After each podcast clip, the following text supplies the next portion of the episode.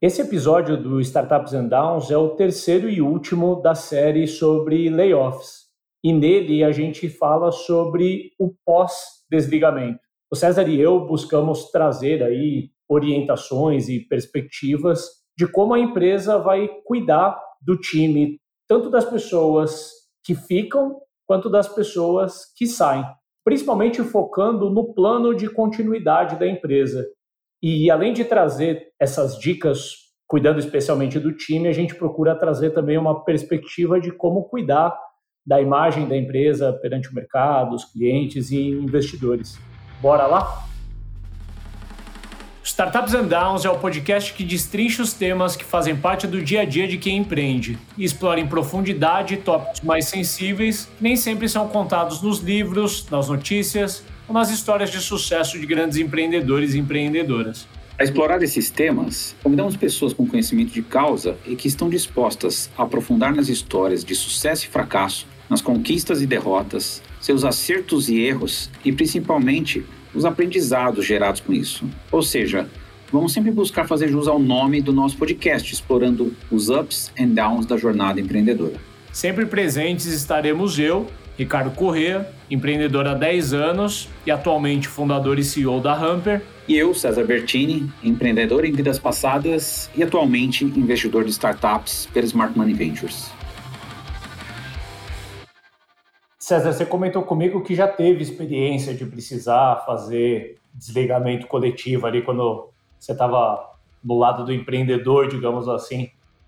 Você se lembra como que ficou o clima da empresa ali no, no pós-desligamento? Ah, Ricardo, é sempre o clima pesado pra caramba, né? Não tem como ser diferente. Você tem pessoas que choram, você tem próprios gestores, né, que choram, né, que sentem aquele momento, né? Porque a gente se planeja para o caminho perfeito, né? A gente não se planeja para uma situação de estresse dessa, né? E desligar. Sempre as empresas que eu trabalhei sempre teve uma, uma cultura muito forte das pessoas gostarem de trabalhar uma com as outras, né? Uma colaboração muito forte. Então esse adeus, essa quebra que existe é um momento extremamente pesado, né? E aí cabe à liderança, né? Tentar recolher os cacos, né? Dessa situação, né? eu acho que é um pouco do que a gente vai conversar hoje. Ou seja, é um cenário difícil. E como é que você faz, né, no dia seguinte que você executou, na mesma hora, né, praticamente, né, como é que você vai reagir nesse pós-desligamento, né? Tem muita dica importante aqui para ser trabalhada. Você comentou especialmente ali em como que é o, o dia, né? Talvez ali um pouco do dia seguinte, onde a, a, as emoções realmente estão afloradas, mas a gente sabe que nas semanas seguintes ainda tem um, um luto, uma animosidade, né? Você conseguiu perceber na ocasião, assim, teve algum ponto de mudança em algum momento, assim, ou, ou permaneceu por muito tempo aquele clima de baixo astral? Geralmente é no primeiro, vai segundo dia, vai, vamos pensar que até uma semana a gente percebe resquícios um pouco mais fortes. Acho que uma desconfiança, tem sempre uma desconfiança né, das pessoas, né? Nesse momento que é importante você estar tá muito próximo, né? Então tem, tem um período ali de, diria, uma semana que a situação ainda fica mais tensa. Depois acho que vai, à medida que as coisas vão acontecendo na empresa, os próprios resultados desse layoff vão acontecendo, eu acho que as pessoas vão absorvendo melhor, não aceitando, né? Tem gente que não aceita, tem gente que vai culpar a empresa por ter feito aquilo, né? As decisões do passado, né? Mas tem a maioria, eu acho que acaba depois de uma semana já começa a tocar a vida. Maravilha, cara. Valeu pela, pela sinceridade aí. Trazendo um pouco do contexto do episódio, a gente tinha combinado de fazer um episódio, né, o César e eu, quando a gente estava criando as pautas, um episódio sobre o assunto layoff ou desligamentos coletivos, e a gente viu na medida que a gente começou a produzir as pautas que dava muito mais pano para manga. Para quem está chegando agora, esse é o terceiro episódio da série, terceiro e último, né? A gente fez um episódio, primeiro falando um pouco sobre a fase de planejamento, que é muito importante, para saber como fazer, né, quem escolher, enfim, por mais doloroso que seja. E fizemos o episódio anterior também falando bem sobre a parte da execução, né? A gente escreveu os dias que precedem e até o dia a gente procurou quase que roteirizar ali como que é o dia da liderança do time no, no dia que o layoff acontece, né? A gente sabe que é um assunto desagradável, né? É desagradável falar sobre isso, imagina passar por isso, né? Mas infelizmente é uma realidade, uma realidade que muita gente que empreende vai precisar enfrentar. E infelizmente nessa janela de tempo que a gente está nos últimos 12 meses aí, agora a gente está virando de fevereiro para março de 2023, né? Tem mais ou menos um ano que a gente tem visto muitas notícias aí de empresas que precisaram fazer é, desligamentos a gente está tentando trazer um pouco de orientações aí para ajudar empresas que eventualmente ainda precisarão fazer, ou até mesmo aquelas que precisaram fazer e poderiam ter, feito melhor. Então, se você ainda não ouviu os episódios anteriores, vale a pena. Eu acho que esse episódio por si só ele já traz um bom conteúdo, mas se você tiver a oportunidade de ouvir os dois anteriores, a gente fala um pouco mais sobre como definir critérios na hora de selecionar as pessoas que vão fazer parte ali do, do desligamento, é, qual que é o momento certo de envolver as lideranças e como fazer esse envolvimento, como fazer a comunicação com o time que fica, com as pessoas que saem, dentre outras orientações aí que o César e eu procuramos trazer para ajudar a atenuar um pouco do impacto aí de uma medida tão difícil ela é uma medida difícil, de fato, né? Mas tem, tem que tomar muito cuidado para não ser uma medida comprometedora, né? Que comprometa ali a, a continuidade da empresa e do time que fica. É um pouco disso que a gente vem tentando trabalhar. E nesse episódio em específico, a gente quer falar um pouco sobre o pós.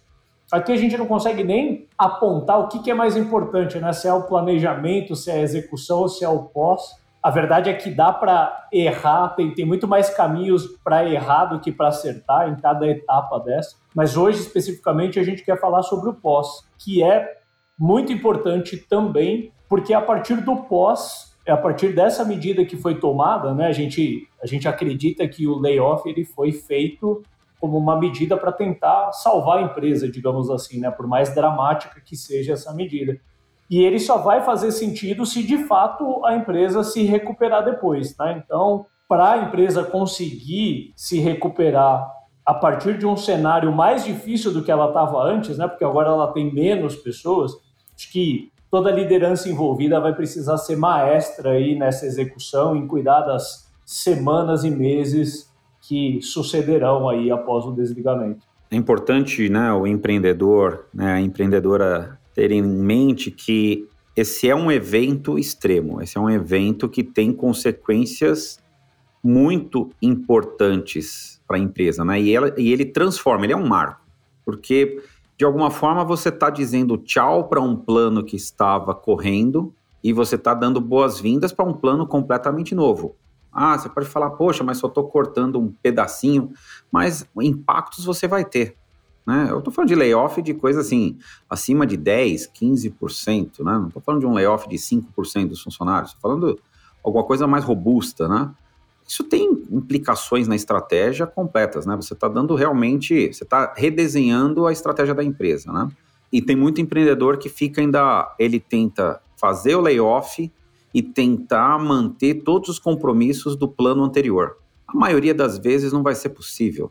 E você tem que calibrar nisso, né? ou seja, e tomar o cuidado também na hora de fazer o layoff, de fazer na medida certa. Né? De alguma forma você chegou à conclusão de que é, não tinha outra alternativa.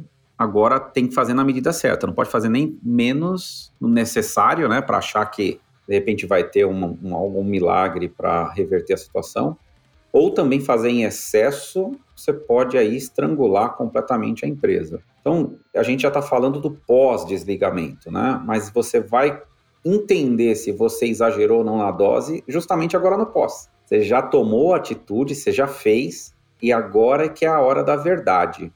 E nessa hora da verdade inclui muito o plano. Por isso que eu estou falando do plano, né, Ricardo? O plano é você pega e o founder ele pode até achar que cortou demais. Se ele continuar com o mesmo plano, não vai adiantar né? Porque ele vai ter menos gente, ele cortou muita gente do quadro da empresa e quer continuar com o mesmo plano. Muito provavelmente não vai dar certo. Agora, se o founder cortou até a mais, ele exagerou um pouco na dose, mas ele vai refazer um plano, ele vai refazer um plano a partir desta nova base. E aí ele tem possibilidade, de, mesmo se ele errou um pouquinho a mão no corte, ele poder construir a nova base, o novo planejamento da empresa, né? Então, acho que é muito importante. É o momento da verdade do novo plano, né? Então, ele é um terremoto que aconteceu na empresa. Então, você tem que tentar diminuir os danos e aí começar a reconstruir a partir dessa nova situação. Eu acho bastante importante que, desde o primeiro episódio que a gente está tratando do assunto, você sempre traz à tona a história do, do plano, né? E eu quero reforçar na cadeira de empreendedor que, como é uma, é uma medida difícil de ser tomada, é uma coisa que congestiona muito a nossa cabeça até que ela aconteça, que muita gente ali na, buscando resolver o mais rápido possível não se atenta para essa questão do plano, né? De, e, e, olha só para a redução, né? Precisa fazer a, a empresa ela breakivar na planilha e se atenta um pouco menos, acaba usando critérios, às vezes, sei lá, desliga as últimas pessoas que foram contratadas ou desliga as pessoas com menor salário, mas bem a verdade é que a, empresa ela precisa, vamos dizer, era, era uma empresa de 200 pessoas e vai passar a ser uma empresa de 150 pessoas, qual que é o plano que ela precisa ter que comporta, né, dessa vez 150 pessoas, quais projetos que eventualmente vão ser descontinuados, enfim. E quando a gente fala sobre layoff, logo vem na nossa cabeça as listas, né, cara? A gente vê assim no, no, nos últimos 12 meses até sites, né? Sobre eu, eu acho que é uma corrente do bem aqui, né? Longe de querer criticar, mas eu acho que talvez o que melhor materializa esse momento de mercado que a gente está agora, puxado aí pelos layoffs, é o surgimento dessas, dessas listas que circulam nos grupos de WhatsApp ou que tem até alguns sites organizando. E entrando um pouco no assunto, né, do episódio, falando aí no pós, eu tenho uma, uma preferência particular, eu, eu manifestei isso tendo oportunidade em, em, episódios anteriores, mas dessa vez eu queria focar porque diz muito respeito a realmente como que vai ser o, o dia seguinte aos desligamentos. Eu, como empreendedor, eu, eu acredito que é mais adequado gerar um compromisso com as pessoas que foram desligadas e a partir do D mais um ali do desligamento, a empresa realmente se comprometer a ajudar essas pessoas a, a se recolocarem, do que apenas disponibilizar em uma lista. De novo, né, nada contra as empresas que, que adotam esse caminho, né, são caminhos possíveis, né, e, e cada empresa tem a sua cultura e, e vai fazer a sua escolha de acordo com ela. Eu vejo que o formato de listas ele pode funcionar no caso de uma empresa muito grande que talvez não vai conseguir ter recurso suficiente para ajudar tantas pessoas que foram desligadas de uma vez só. E até pelo fato de aquela empresa ser popular, ela pode apostar que o mercado vai cair em cima daquelas pessoas que foram desligadas, porque sabe que, sei lá, eventualmente uma pessoa que passou no crivo de uma big tech, alguma coisa assim, é uma pessoa que tem um, um sarrafo alto ali, né? Então elas podem partir desse princípio. Mas eu acredito que trazendo para a realidade dos ouvintes do, do nosso programa, pegando mais startups, principalmente early stage, que por mais drástico que seja um desligamento, talvez a gente esteja falando ali na casa de, de dezenas de pessoas, eu acredito muito que dá para empresa prestar o melhor serviço para as pessoas que estão sendo desligadas, ajudando ativamente essas pessoas a se recolocarem. E aí, aqui eu estou falando, acho que tem vários caminhos que podem ser explorados, né?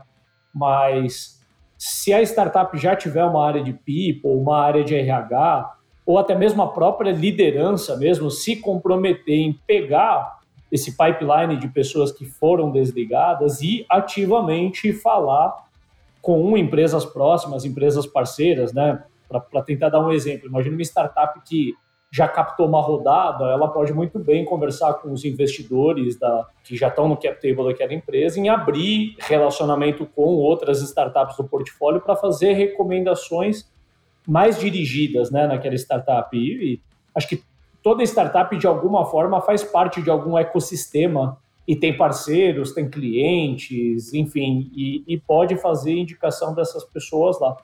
Eu particularmente gosto desse caminho porque Primeiro, a ajuda costuma ser muito mais efetiva, porque a pessoa está sendo recomendada ao invés de estar tá só com o nome disponibilizado numa lista.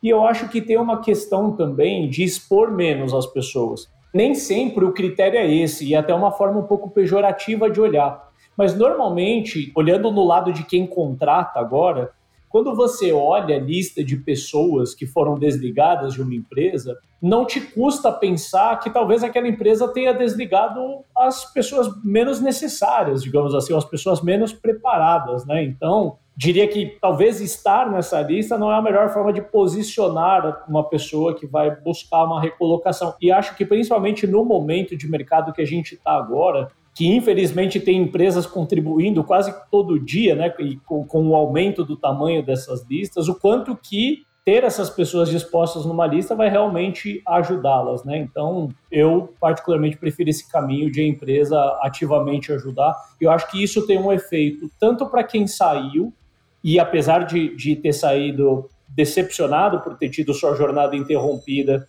vai nutrir ali um carinho caso a empresa consiga um próximo emprego para essa pessoa, ou pelo menos em ter visto o empenho da empresa em conseguir.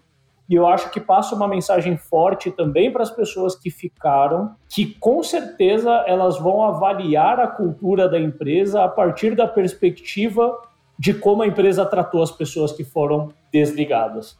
Né? E um layoff, como a gente pode imaginar, talvez é um dos eventos que mais coloca a cultura da empresa à prova. A empresa vai ter que cuidar das pessoas que ficaram.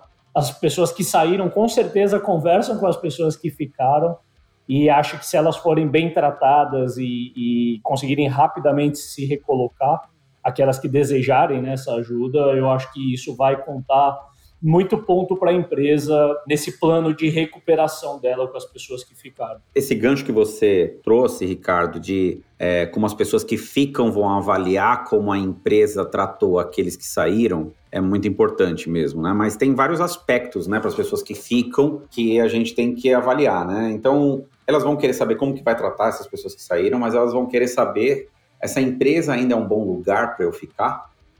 Será que a empresa não está num risco maior? Será que não vai existir um outro layoff, que daí eu vou estar tá nesse outro layoff? Será que eu vou estar tá com o meu trabalho extremamente sobrecarregado, né? Eu vou ter ainda mais coisa para fazer, vai ser super puxado, eu vou ter que fazer tudo que os outros não estavam fazendo. Qual é o plano agora da empresa? Vai continuar o mesmo plano ou não? Ou seja, então, um movimento desse o que é a primeira coisa que ele vai trazer é uma enormidade de questionamentos. E são questionamentos desde aquela coisa mais estratégica, que justamente o empreendedor talvez esteja mais preocupado com o estratégico, como é que vai acontecer, mas muitas vezes vai estar tá lá no, no detalhe. Ele vai querer saber para quem que eu respondo. O cliente do cara que estava aqui do meu lado e não está mais respondendo para ninguém, quem vai atender os clientes dele? a minha carteira de clientes vai melhorar ou não, o roadmap do produto que eu tinha que fazer vai ser reduzido ou não. Poxa, saiu o cara do bug, quem é que vai fazer agora a correção de bug que o outro fazia? Então, ou seja, o desafio da empresa é que nesse momento você tem desde as coisas mais amplas até aquela coisa individual, como se fosse de cada um, ele vai trazer os questionamentos. Aí que eu acho que as principais ações elas passam muito por um alinhamento da liderança e a liderança descrever ou já ter a resposta de como é que vai ficar a situação desde o individual, departamental, né, de um departamento, de uma área específica da empresa, até a estratégia em si da empresa. Então, são várias comunicações. Então, eu diria que no, no dia seguinte, ou no próprio dia, precisa existir um comunicado para todo mundo que ficou, dos founders, do CEO, dos empreendedores. Essa comunicação precisa ir respondendo o porquê que a gente fez e o porquê não precisa explicar em tantos detalhes, porque talvez nos detalhes você até se atrapalhe, mas é colocar uma conjuntura para a gente poder melhorar a sobrevivência da empresa, né? ou seja, a empresa poder ter condições de passar pelo período que está passando. Segundo ponto, descrever o que é o futuro da empresa, Terceiro, descrever qual é o cuidado que a gente vai ter com aquelas pessoas que estão saindo. E em quarto, falar que, olha, o seu gestor direto né, ou o diretor da área vai começar a chamar os gestores, chamar todo mundo e explicar como é que vai ser a reestruturação da sua área e do seu job description, né, já que as pessoas não estão mais. Ou seja, você precisa passar por esses pontos. Porque aí você endereça desde a estratégia, as pessoas estão na dúvida o que, que vai acontecer com a empresa, até ali no mais individual possível, que ele quer saber quem vai fazer o trabalho da pessoa que saiu, né? se vai sobrar para mim ou não esse trabalho. Então, esse ponto é importante. O que acontece? Tem coisas que talvez não dê tempo de você pensar, né? Talvez você não tenha respostas para algumas dessas perguntas que vão fazer. Talvez aí é abrir um canal, sabe, Ricardo? Eu lembro quando eu tive a experiência, eu abri um canal direto, eu falei, gente, talvez eu não, não tenha todas as respostas. A gente vai ter que construir uma nova empresa a partir desse movimento, algumas bases que talvez eu tenha perdido. A gente não é infalível.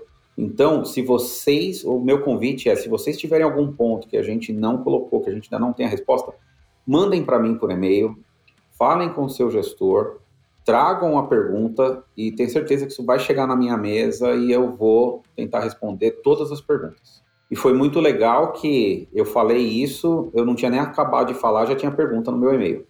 E eu fazia durante uma semana praticamente recebendo e-mails e tentando responder e respondia de forma aberta para as pessoas, né? Como é que vai ser, o que eu estou achando. Isso não tinha sido direcionado, mas já direcionei para tal pessoa e vai te indicar o caminho. Né? Foi uma forma muito natural que a gente usou de ir colocando, porque por mais que eu planejei, tiveram pontos que passaram. Então, clareza, deixar o máximo possível de respostas colocadas na mesa. E aquelas que você não souber, não tenta embromar, não tenta inventar uma resposta ali na hora e se transformar num super-herói. Isso é até legal porque mostra um pouco até do impacto que tem na gente como empreendedor uma situação dessa. Porque a gente é cobrado como se fosse né, o ceifador que traz a morte, que, cara, não tem sentimento nenhum. E pelo contrário, né? Você na visão de CEO, de founder ali, né, do empreendedor, cara, é, é um sofrimento horrível. E é um sofrimento meio sozinho, né? Você não está fazendo aquilo que você gostaria, né? Então, tentar demonstrar até a empatia que existe, né? De você até... Você também está sofrendo com aquela situação, né? Isso também facilita ali nessa comunicação. Mostrar que você é falível, que você falha também, é uma forma de você criar empatia para a equipe, né? O empreendedor que nesse momento tentar mostrar que ele tem todo o domínio, toda a situação, que ele sabe de tudo, talvez passe até uma presunção para a equipe. Tomar um pouco de cuidado com isso. Eu acho que nem, nem tentar passar a impressão de que tem resposta para tudo e nem assumir né, a culpa de tudo, né? Que eu acho que também é uma atitude natural ali de quem empreende, de querer chamar para si tudo de errado que aconteceu porque na verdade, né, essa, o, o layoff acontecer pode ser a consequência de, de, um, de uma batata que já estava cozinhando por uma série de razões, de mudança de mercado, de desarranjo de produto, de qualquer outra coisa que seja, que com certeza o empreendedor ou a empreendedora está entre os principais culpados, mas também não, não dá para colocar tudo nas costas de ou essa pessoa, né, querer colocar todo o peso nas costas dela. Eu gostei muito da, da dica que você trouxe de abrir o canal, e eu acho que isso conversa muito com, com a cultura de muitas empresas, de se fazer disponível para endereçar.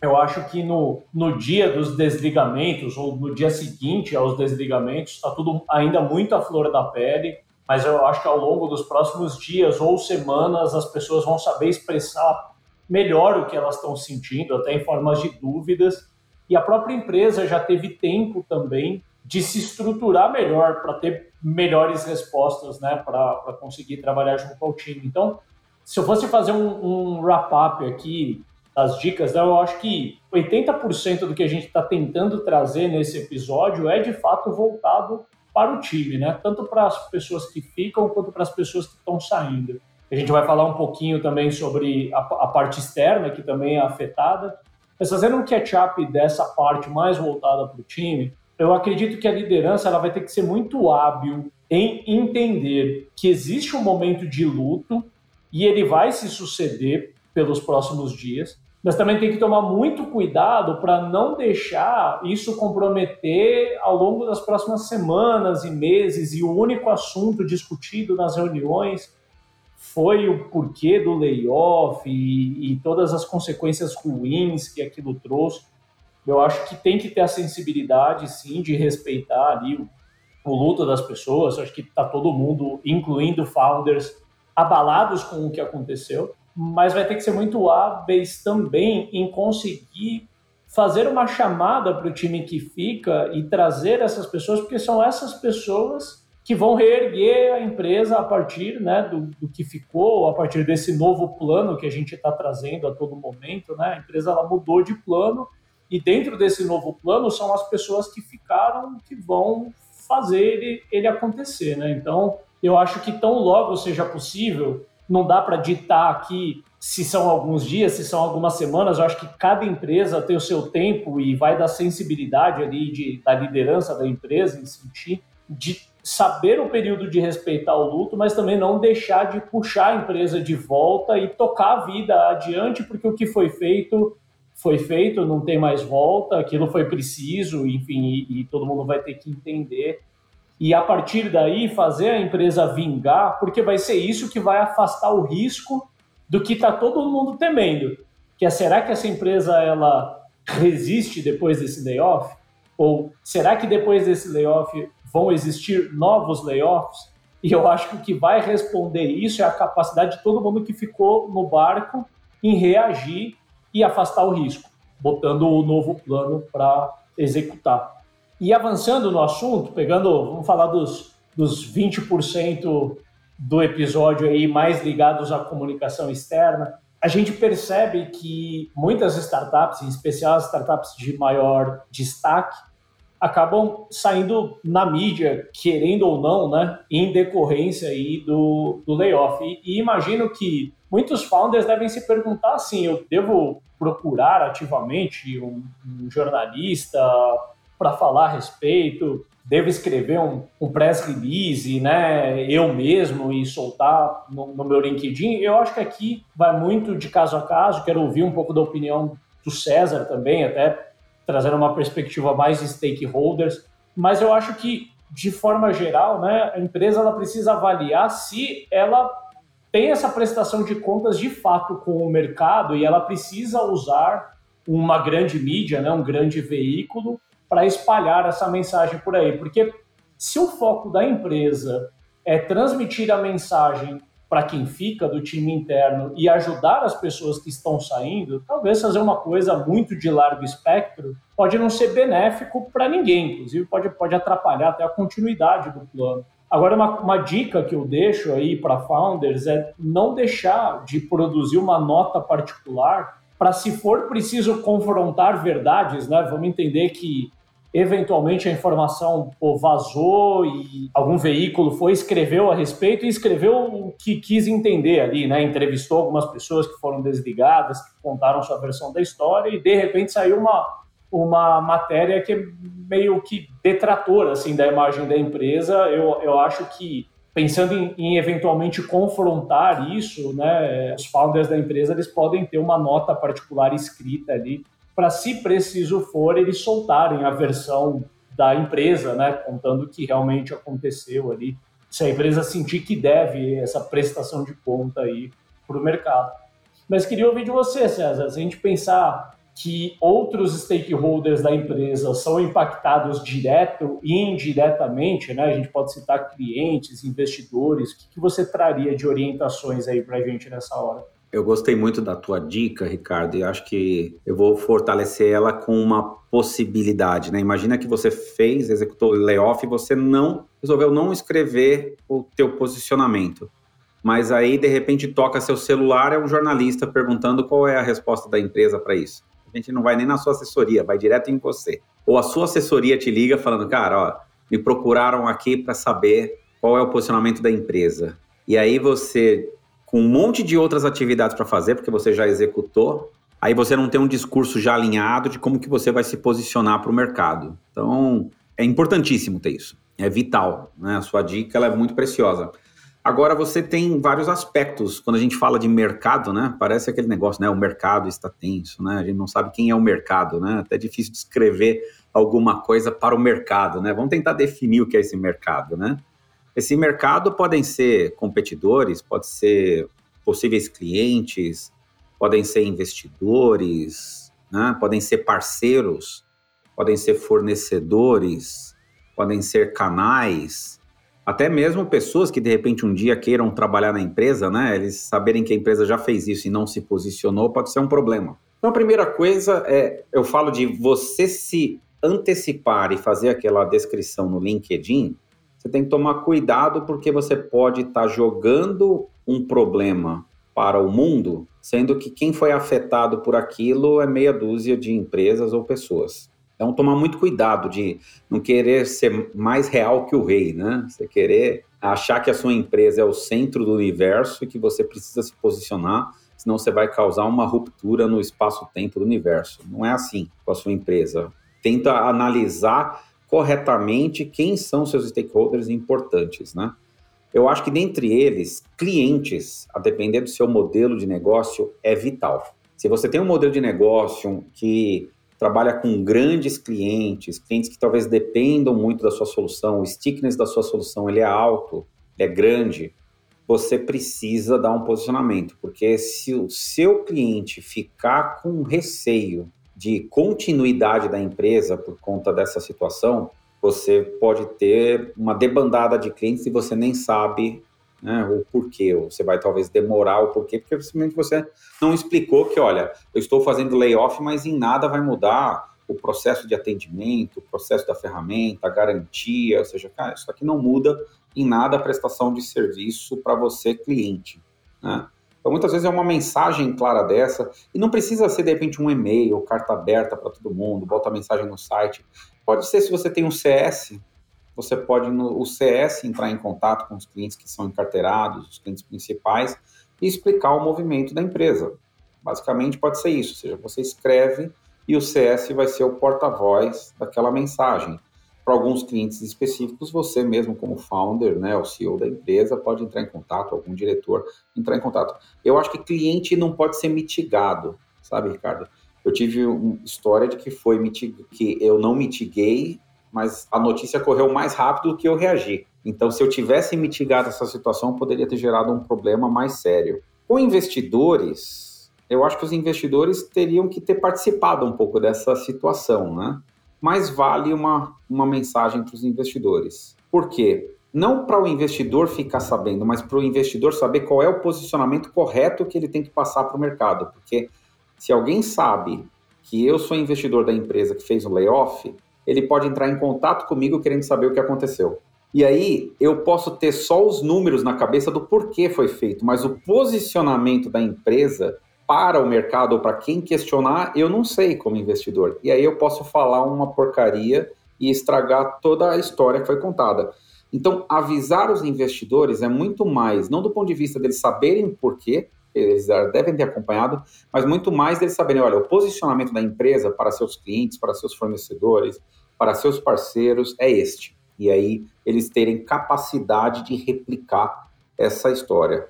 Então, eu acho que a recomendação da comunicação depende do contexto. Eu acho que é muito importante avaliar, primeiramente, clientes, investidores e esse broadcast para o mercado, muito cuidado.